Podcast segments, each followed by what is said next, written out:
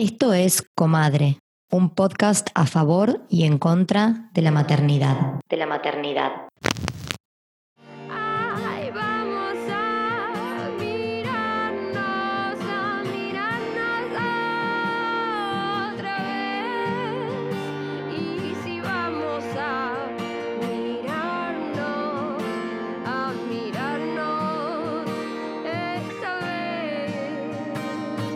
En este episodio vamos a hablar de despuerperio. Despuerperio.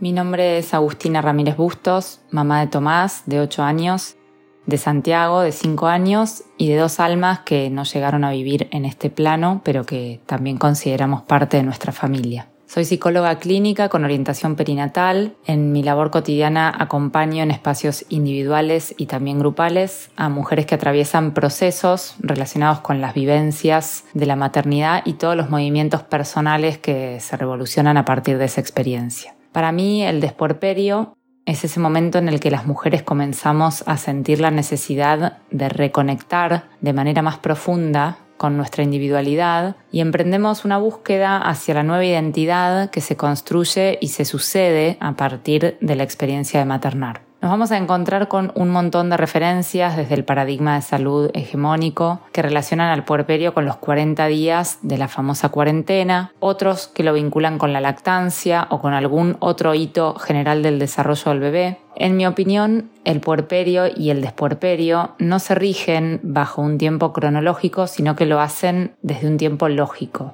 no puede generalizarse cuando se sale del puerperio. Es una vivencia absolutamente singular que está regida por la experiencia personal de cada mujer y la trama vincular que se despliega con cada hija. Por supuesto que el desporperio, como todo proceso, no sucede de un día para el otro, sino que va aconteciendo paulatinamente a medida que las mujeres madres vamos sintiendo que llega el momento de abandonar ese estado de repliegue interior que tenemos, ese estadio de fusión emocional que mantenemos con un otro, ese momento nido que habitamos con nuestros hijos como el único escenario posible para nuestro cuerpo y para nuestro sentir. Comenzamos tímidamente a preguntarnos por esa otra realidad que se asoma fuera de nuestras cuatro paredes. Comenzamos a necesitar enfocarnos nuevamente en nosotras, a ocuparnos de la mujer que espera detrás de la madre. Lo que encuentro más complejo de este periodo es que muchas veces caemos en un engaño en el cual nos creemos que salir del puerperio implica recuperar nuestra vida antigua, volver a ser la que éramos, retomar nuestras actividades, nuestros vínculos pasados. Pero lo que efectivamente sucede es que al momento de volver a entrar en contacto con el mundo, muchas veces no tenemos la menor idea de quiénes somos, de qué queremos ni qué necesitamos. Se produjo un quiebre tal de nuestra identidad que ya no es posible recuperar ese pasado y aparece una sensación angustiosa de desconocernos a nosotras mismas. Salimos a buscar todo aquello que creíamos que nos iba a estar esperando al abandonar el porperio para de alguna manera volver a entrar en contacto con algún tipo de felicidad postergada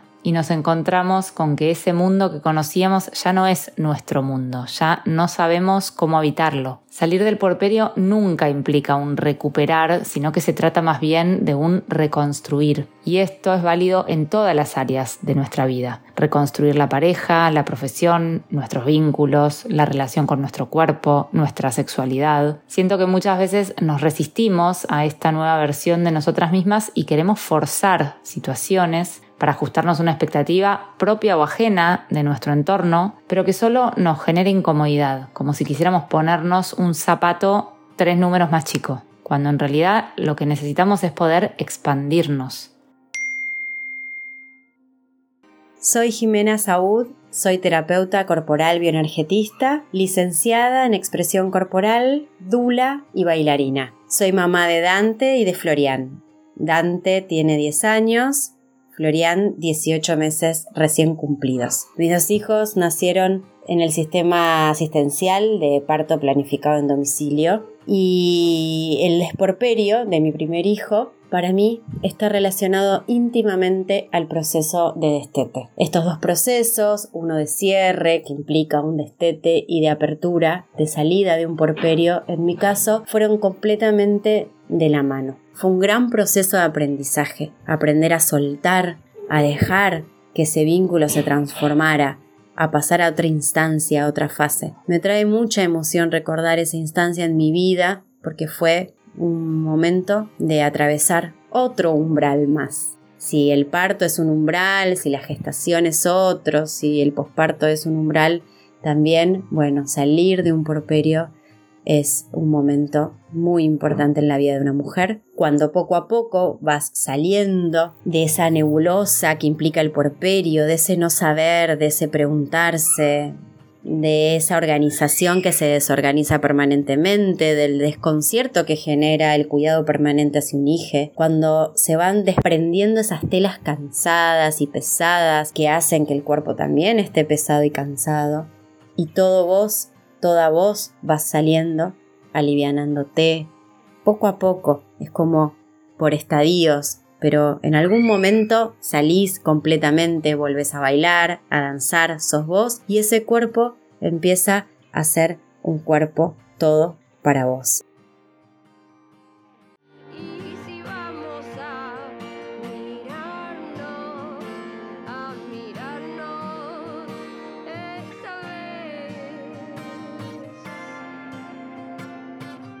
Estamos al aire. Hola, hola, hola. Hemos regresado. Volvió comadre, temporada 4. Temporada 4, no lo puedo creer. Con todas las cosas que tenemos, nueva banda, nueva banda, nueva música. Nueva música, sí, gracias a todas las que votaron en Instagram por esas tres canciones hermosas que tuvimos. Ganó Catu Ardoy con su canción Mirarnos otra vez, que es una belleza. Así que gracias, Katu, y a las otras también, por supuesto, Tigre Uli y Wada Álvarez Luchía, unas voces muy hermosas, así que escúchanlas a ellas también. Mi nombre es Victoria Viola, me encuentran en redes como B de Viola en Instagram y a Comadre Podcast como arroba Comadre Podcast. Y yo soy Maki y me encuentran en Instagram como arroba Maki Álvarez T. Y si quieren colaborar con la producción de nuestro podcast, pueden mandarnos cafecitos desde Argentina y GoFundMe, que es una plataforma internacional. Bueno, ¿cómo venimos en este 2023? Bueno, vamos a... ahí venimos. venimos... El 2022 fue tan terrible que yo creo que el 2023 tiene que ser un buen año. Bueno, perdón, pero somos campeonas del mundo, o sea. Somos campeonas del mundo. Ya ahí se rompió algo que nos hizo bien el cuore. Claro, fue un buen arranque. O sea, yo volví a mi pueblo en Gales creyéndome mil porque soy campeona del mundo y a cada cumpleañito que llevo a mis hijos les pongo la camiseta de Argentina para que todos sepan. Amo, aparte hay un montón allá, hay un montón de argentinos jugando en la liga inglesa. Sí, no puedo creer que todavía no fui a ver al Dibu ni a mm, Álvarez que está acá cerca en Manchester City. Voy a tener que ir.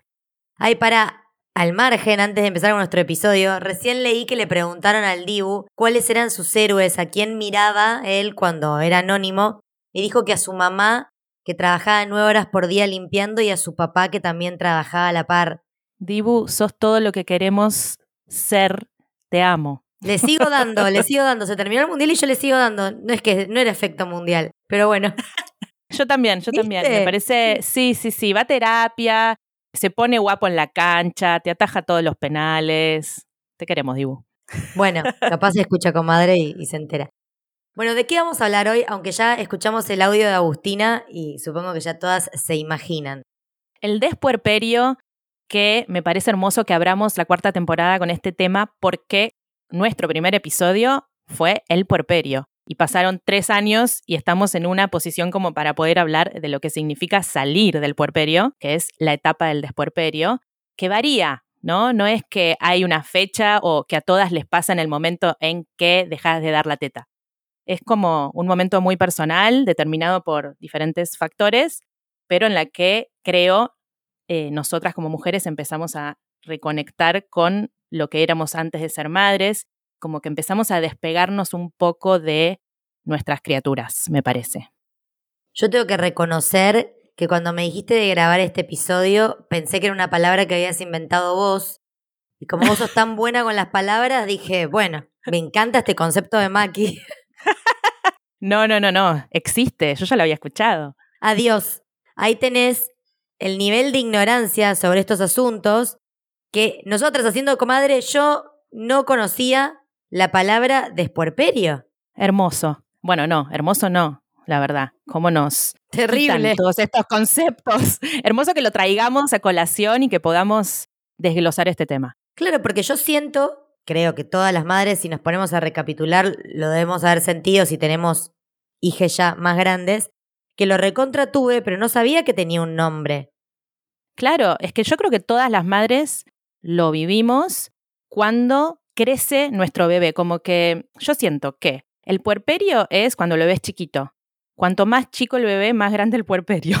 Después crece el bebé y más chico se hace el puerperio y es como que nosotras nos empezamos a relacionar más con el mundo, ¿no?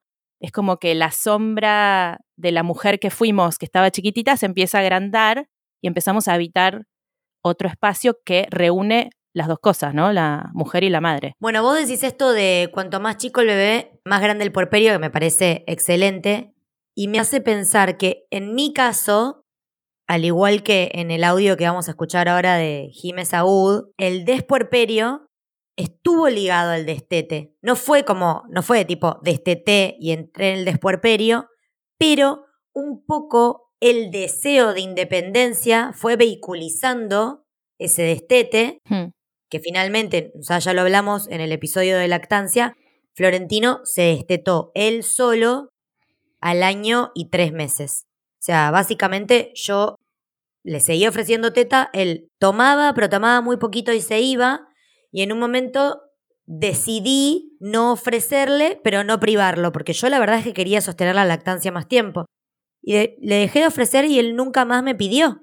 Entonces yo tuve que hacer el duelo inverso, pero creo que ahí se activó un mecanismo sin, o sea, no tengo ciencia cierta, pero siento que se activó como un mecanismo hormonal que ya venía aceita, o sea, ya venía activándose, que fue lo que me llevó a sacar la teta de la noche para poder descansar. Como yo hay un par de tetas que saqué conscientemente con el acompañamiento de Fran, mi pareja, para que él, para que Floro siempre se sienta contenido. Pero siento que el quiebre se dio ahí.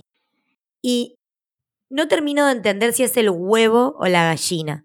Si el destete propició el despuerperio o el despuerperio propició el destete. Y me hace pensar, vos que dejaste de dar de mamar un poco antes. ¿Sentís que coinciden? A ver, con Atiku yo dejé de dar de mamar cuando él tenía ocho meses y la verdad que creo que yo seguía puérpera. Después me empecé a sentir como un poco más libre. Ponele que cuando él tenía un año y medio, que ya había dejado la teta hace un montón, yo me acuerdo de irme de viaje sola por primera vez y ahí sentí como que se me abría un mundo.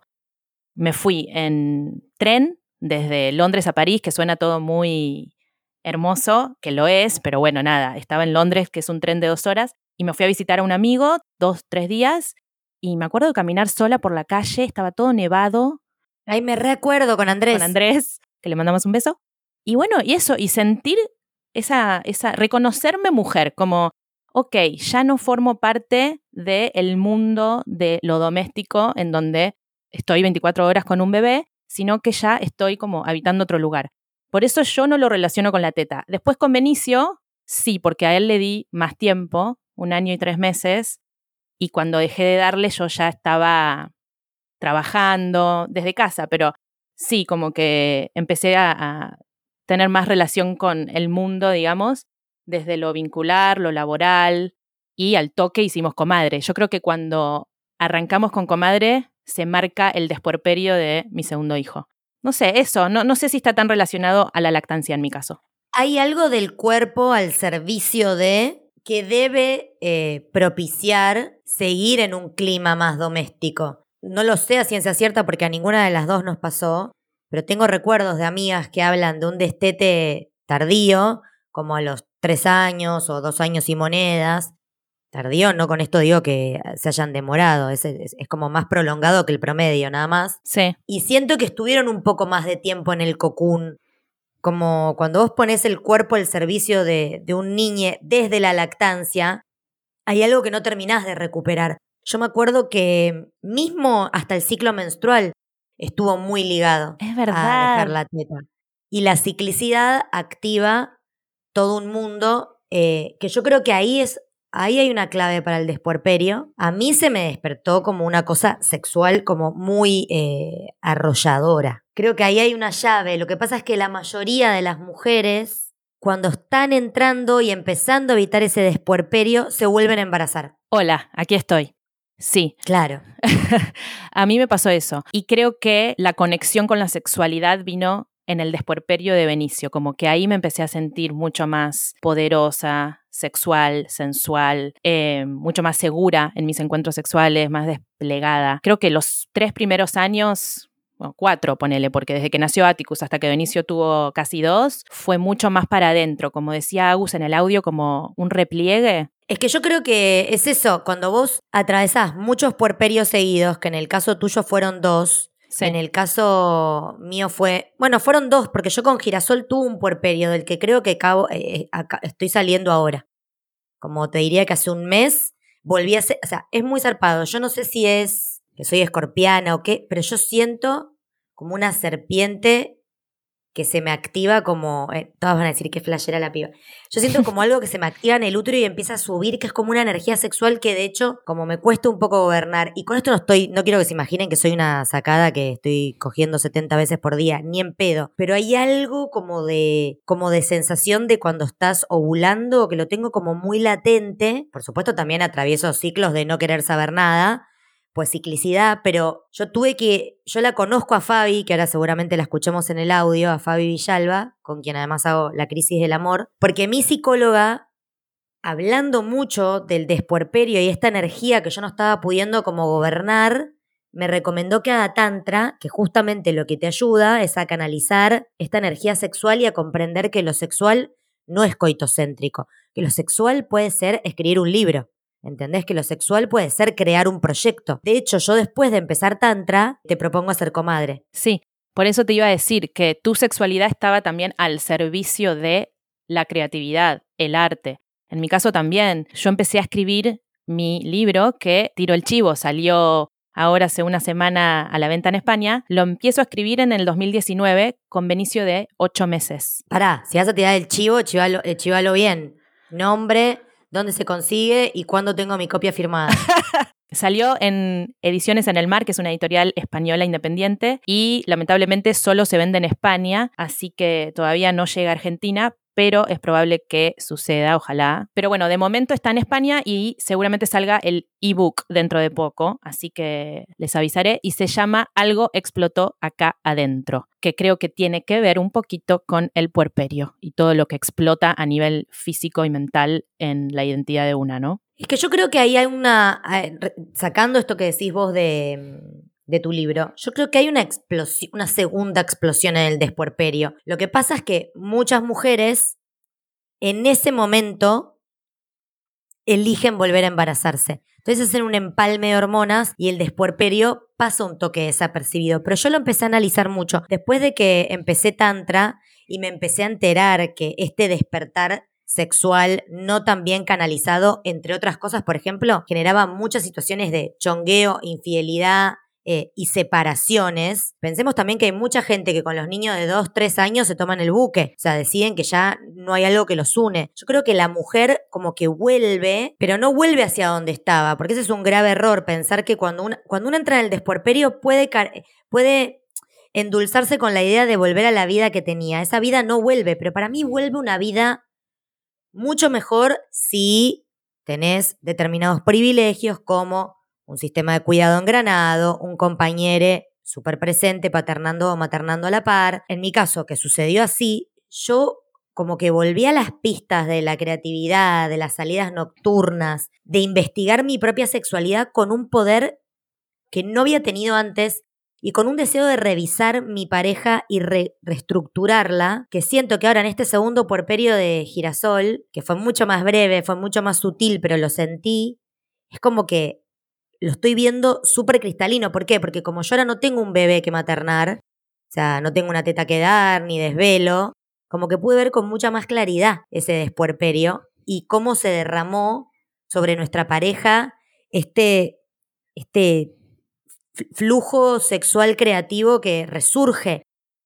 Y es una locura. Qué hermoso que traigas esto, porque mm, es verdad que supongo que vas a tener más claridad si no estás como tapada por las demandas del bebé, eh, que es lo que pasa, ¿no? Con, especialmente con el primer hijo o hija o hije. y siento que hay mucho estigma en esa vuelta de esa madre a la vida pública, porque la gente suele pensar que tenés la mommy brain o el baby brain, esas cosas que se dicen de las mujeres cuando dejan a sus hijos y vuelven a trabajar, ponele. Y no, está comprobado que volvemos enriquecidas, que es verdad que durante el embarazo y el puerperio se reduce un poco la materia gris, que hay ciertas zonas del cerebro que es como que se adormecen, pero hay otras que se activan para que nosotras podamos estar atentas a esas necesidades de ese bebé que tenemos que cuidar. Pero una vez que salimos de esa etapa, es como que englobamos todo eso y estamos como mucho más atentas. Y, lo bueno que dice Agus, eh, que no lo dice en su audio, pero que me lo dijo después, es que hay una transparencia psíquica en esa etapa, que es como una ventana de oportunidad para que nosotras conectemos con recuerdos pasados, como que no hay tanta censura. Entonces, aprovechemos todas estas cosas que pasan en el cerebro después de parir y después de pasar largas horas al cuidado de bebés y niños pequeños, porque hay mucho que sacar de ahí. Primero, esto que me parece un flash, eh, hace poco cerramos la cuarta edición del taller La Nueva Identidad, donde justamente navegamos este tema, porque para todas las que nos están escuchando, estamos haciendo talleres creativos, así que síganos en Instagram para no perdérselos. Y fue una locura porque dos madres, o sea, la sincronía que tenemos las mujeres, la sincronicidad, que es la palabra que me tatué cuando lo perdí a Girasol, me alucina. Dos mujeres hablaron de la poda neuronal, que es esto que estás describiendo, en el mismo taller. Yo no había escuchado el término antes y lo escribieron en sus textos. Justo las dos tienen un background de como psicología e investigación, neuroplasticidad. Y ahora que está tan de moda la neuroplasticidad, yo digo, qué flash el cerebro de las personas gestantes, porque se moldea para comprender el lenguaje del bebé, entrar en ese mood, que es lo que te contaba Agus por el audio de WhatsApp, por ejemplo, ella de subirse al auto y ya automáticamente bajar el volumen de la música para que tanto ella como su cría no se sobresalte con que salga disparado. Y después cuando vos vas volviendo a la vida pública, esa parte del cerebro que ya desarrollaste ya quedó activa. O sea que básicamente tendiste nuevo cableado neuronal. Pasa que el patriarcado te lo cuenta como que te quedaste lenta. No, señores, no nos quedamos lentas. Estamos desarrollando una parte del cerebro que no estaba inaugurada. Ay, sí. Hace poco vi, perdón, una, mm, un meme que decía algo como, expulsé un bebé, no expulsé mi cerebro, no me hicieron una lobotomía. Paremos un poco, ¿eh? Y valoremos que estamos gestando, estamos dando a luz estamos cuidando a estos seres y además estamos produciendo porque somos personas pensantes. No es que se nos anula el cerebro. Por eso me parece que hay que mm, como marcar y señalar con subrayador de tres colores que las madres podemos seguir trabajando, teniendo una vida sexual activa. Eh, dejemos de reproducir a la madre abnegada. Dejemos. Bueno, es que creo que es un buen momento para escuchar a Fabi, Hola, soy Fabi Villalba, me dedico a la investigación del Tantra y acompaño a personas en diferentes momentos, eventos y expresiones de su sexualidad. Soy mamá de Valentino de 5 años y siento que cerré mi puerperio a sus 3 años y medio aproximadamente. El puerperio no dura para siempre, hay varias etapas por las que transitamos y el cierre se va dando por etapas también. Si hay algo de mm, del deseo, de, la, de, la, erótica, de la libido, de la sexualidad, que atravesó por una transformación muy grande y que empezamos a tomar conciencia de esa transformación. Entonces quizás aparece el deseo, pero de repente ya no queremos lo mismo que queríamos antes, ya no nos gusta el contacto de la misma forma que nos gustaba antes, los tiempos, los ritmos. Empezamos a cuestionar la sexualidad, a preguntarnos también quizás algo que antes no habíamos hecho, de preguntarnos cómo quiero vivir la sexualidad, esto me gusta, esto lo hago porque aprendí que era así y ya está y lo di por sentado. Es un momento de toma de conciencia y de apropiación de nuestra sexualidad. Yo siento que ese momento de cierre del puerperio, con toda la fuerza con la que viene, es un momento para empezar a investigar, a interesarnos, a, escuchar esas voces más internas a las que quizás antes tratábamos de tapar, dejarlas que vengan y que, que se presenten y que nos transformen. Aparece un montón en esta etapa las ganas de tener un segundo hijo, aparece algo también de la fuerza de nuevos proyectos, de nuevas ideas, de quizás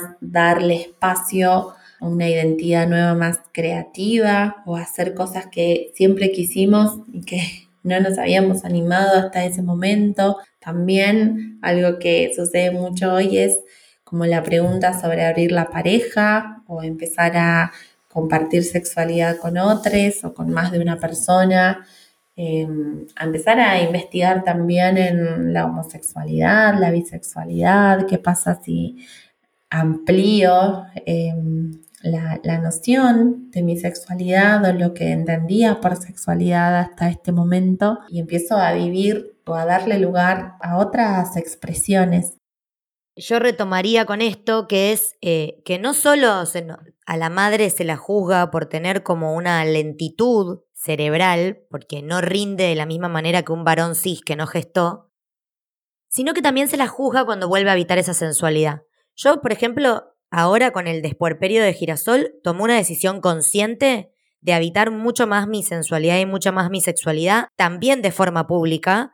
De hecho, si ves mi Instagram en los últimos tiempos, me he animado a subir fotos en bikini o como en situaciones más sexys. Y dije, a cagar con el mandato de que las mamás no podemos ser sexys o que la, o la idea es tipo, si es una madre sexy, entonces no es buena madre, como parece que son excluyentes. Habitar la sexualidad y, y ser una madre eh, presente. O sea, solo podés ser una madre abnegada o una trola reventada, ¿viste? Como no hay un punto en el medio. Sí, siempre el extremo, es una guachada. Entonces hay algo ahí que siento que, sobre todo por esto, porque las mujeres que todas en algún momento paramos de reproducirnos y nos viene el despuerperio, como deberíamos tener la libertad de habitarlo como sea que queramos. Yo tengo muchas amigas que tienen hijes de dos, tres años, que es cuando siento que no se puede generalizar, pero siento que es un poco el patrón que se repite, que de golpe se están replanteando su carrera profesional y sienten un fracaso por estar a los 40 y pensando hacia dónde quieren ir. Y yo creo que es completa y absolutamente normal que eso esté ocurriendo, porque te pariste a vos de nuevo, porque tu cerebro no es el que era, porque tus tareas domésticas no eran las de antes, y porque hay un despertar y un habitar el cuerpo desde otro lugar. Ay, sí, siento que tenés como dos visiones de la vida, como que todo tiene dos lados, ¿no? Se re que te contra puede capitalizar esta etapa en vez de rechazarla, porque a veces nos pasa que nosotras mismas la rechazamos y la desmerecemos como, sí, bueno, sí, fui madre, pero no, creo que lo que nosotras queremos hacer con este episodio es valorizar todo lo que hicimos durante, no sé, dos o tres años que estuvimos, no te digo 100% cuidando a nuestros hijos, pero una gran parte del tiempo a disposición de ellos. Y sepamos que todo lo que hicimos por y para ellos nos dio a nosotras como individuas un montón de cosas positivas que podemos traer con nosotras al nuevo mundo, digamos, que vamos a habitar. No solo eso, y no sentirse asustadas con lo que sea que esta nueva etapa traiga. Lo digo y me lo digo a mí misma y así son las 700 terapias que habito. como buscar las formas de, canalizar toda esta expresión que en el Tantra cuando se habla de sexualidad, repito, no se habla de mete y pon, sino de esta energía que tiene la capacidad de crear, crear un bebé, crear un proyecto, tener un vínculo sexoafectivo, o sea, es la capacidad que se gesta en el útero, que es nuestro órgano de poder, de donde sale como esta energía que bueno, a través de un montón de meditaciones y un montón de ejercicios y un montón de, con un montón de herramientas se puede canalizar. Y en mi caso, por ejemplo, yo encontré norte, se cristalizaron cosas de prestar atención a eso que la tía, porque también pasa que la mujer o la persona gestante solo conecta con el útero cuando menstrua y cuando gesta, y después el útero es un espacio vacío en el que no reparamos y tiene una capacidad bueno, hola, gesta y menstrua, tiene una capacidad de crear mensualmente y hay un montón de información ahí anidada que puede servir para inspirarnos para un montón de cosas. Y siento que todo ese conocimiento ha sido vedado o casualidad, porque quienes lo portaban fueron tildadas de brujas y prendidas a fuego, ¿entendés? Exactamente. Eh, sí, a mí cuando hicimos el episodio de menstruación se me abrió un mundo y creo que estaría bueno que pensemos en un episodio sobre maternidad y ciclicidad, la tiro, porque son conceptos que podemos relacionar, ¿no? Pero sí, también creo que es un buen momento para encarar procesos psíquicos. Yo me acuerdo que retomé terapia en el despuerperio de Benicio, que no hacía hace como 10 años, y fue una maravilla darme ese espacio para poder escucharme a mí misma y entender todo lo que había pasado en estos últimos años, siento que le saqué mucho provecho por esto de estar habitando este mundo con estas dos visiones. Es que repito que tiene un montón de privilegio, pero pueden ser cosas pequeñas. Si no, si no te da la guita para hacer una terapia, para hacer tu, tu curso de tantra, sí.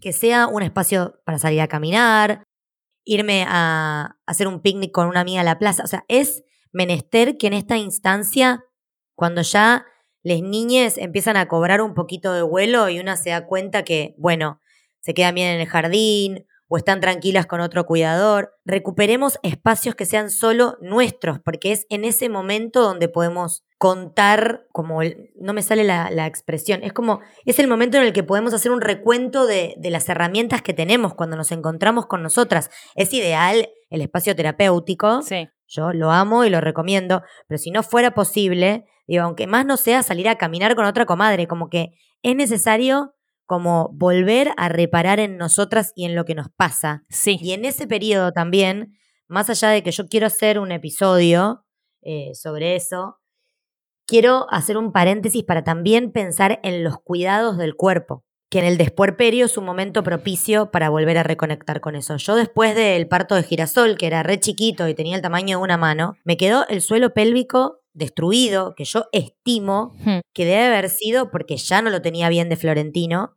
que fue parto vaginal, y nadie me habló del tema. Y entre las cosas que fueron una señal de alerta y que como no tengo de vuelta un bebé que cuidar en casa, tuve tiempo de reparar en eso, pasaban cosas como mucho dolor lumbar, toser y que se me escape pis, reírme mucho y que se me escape pis, o estornudar o saltar y que se me escape pis. Y después hay un montón de otros síntomas como, que yo no los tuve, pero que un montón de mujeres los tienen, que es como, por ejemplo, dificultad para alcanzar el orgasmo, dificultad para gozar eh, y sentir en las terminales nerviosas de la zona de la vulva y la vagina. Entonces, es muy importante que una en este proceso, en el despuerperio, que es cuando vuelve a una, además de pensar en tomarse un vinito y hacer el taller de cerámica que me quedó pendiente, volvamos al cuerpo y pensemos cómo tengo el cuerpo, cómo está mi cuerpo, cómo quedó después de gestar. Porque cuando ya largamos encuestas en comadres sobre suelo pélvico, más del 50% respondió que cuando se tose, salta, se ríe o estornuda, se mea encima. No es normal, chicas. No se tiene que naturalizar eso. No, conozco un montón de gente que le pasaba eso. Y que yo hablo, ahora que estoy haciendo eh, la recuperación del suelo pélvico con María José Barney, que la recomiendo de acá a Japón, y además hizo un taller de suelo pélvico e hipopresivos con Julia Buchman, que Julia estuvo en el episodio de interrupción gestacional de girasol. María José me decía, la mujer, que es kinesióloga especialista en suelo pélvico, me decía, la mujer está tan acostumbrada a perder fluidos porque cuando estás ovulando te sale un determinado flujo, cuando menstruas te sale otro, cuando rompes bolsa, cuando esto, o sea, siempre estamos perdiendo fluido. Entonces, decimos, bueno, un fluido más, un pichín más, un pichín menos, y no, porque después se complica con, por ejemplo, dolores lumbares, que a mí con un mes de ejercicios de Kegel que me dio María José, ya no me duelen las lumbares. Grosso. Y un paréntesis muy pequeño, los varones también, las personas con pene también pueden tener problemas en el suelo pélvico y está muy ligado eso a la eyaculación precoz o eyaculación tardía. Y como no se habla de este tema, el suelo pélvico es como una bombacha. Imagínate que es como una musculatura que tiene la forma de una bombacha. Va hacia atrás y hacia adelante en sacro y pubis y hacia los laterales. Y todo eso cuando gestás, nadie me está viendo salvo Macu, es como que es una canasta que se va como ahondando para sostener al bebé y después hacer abdominales mal, toser, hacer fuerza para hacer caca, va debilitando ese suelo pélvico. Entonces, invito a todas a que cuando ya tengan un poco de aire y tengan tiempo de hacer algo que les guste, también vuelvan al cuerpo. ¿Cómo está mi cuerpo ahora que no está tan al servicio? O sí, pero desde otro lugar, sentándonos a jugar o preparando una comida o, conversando, ya no es gestar y hacer upa y, y dar teta.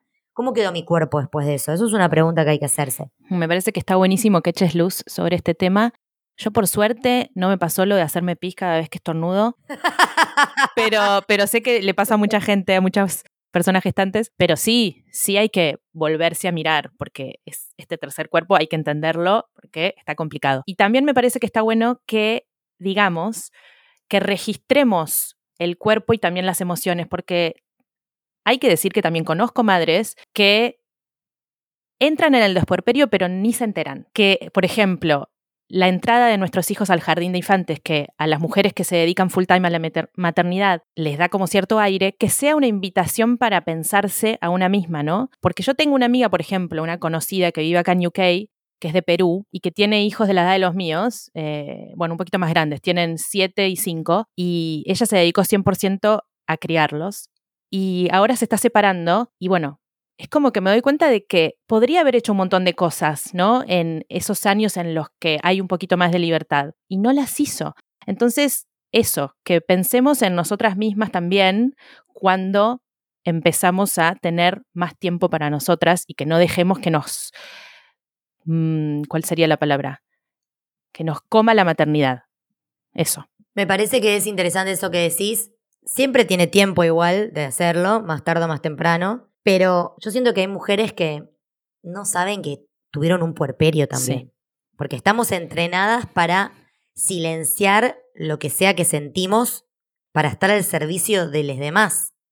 Ese es el gran problema. Sí, y como no estoy acostumbrada a vincularme con ese tipo de persona, me resultó muy extraño y fue como, no, mi amor, mucho antes tendrías que haberte dado cuenta, ¿entendés? Pero claro, no la conozco tanto, o sea, es circunstancial la amistad porque es alguien que habla español en el pueblo en donde vivo y le pasó todo esto que me lo comunicó y fue como, claro, no hizo, no aprovechó, ¿entendés? Para darse un lugar.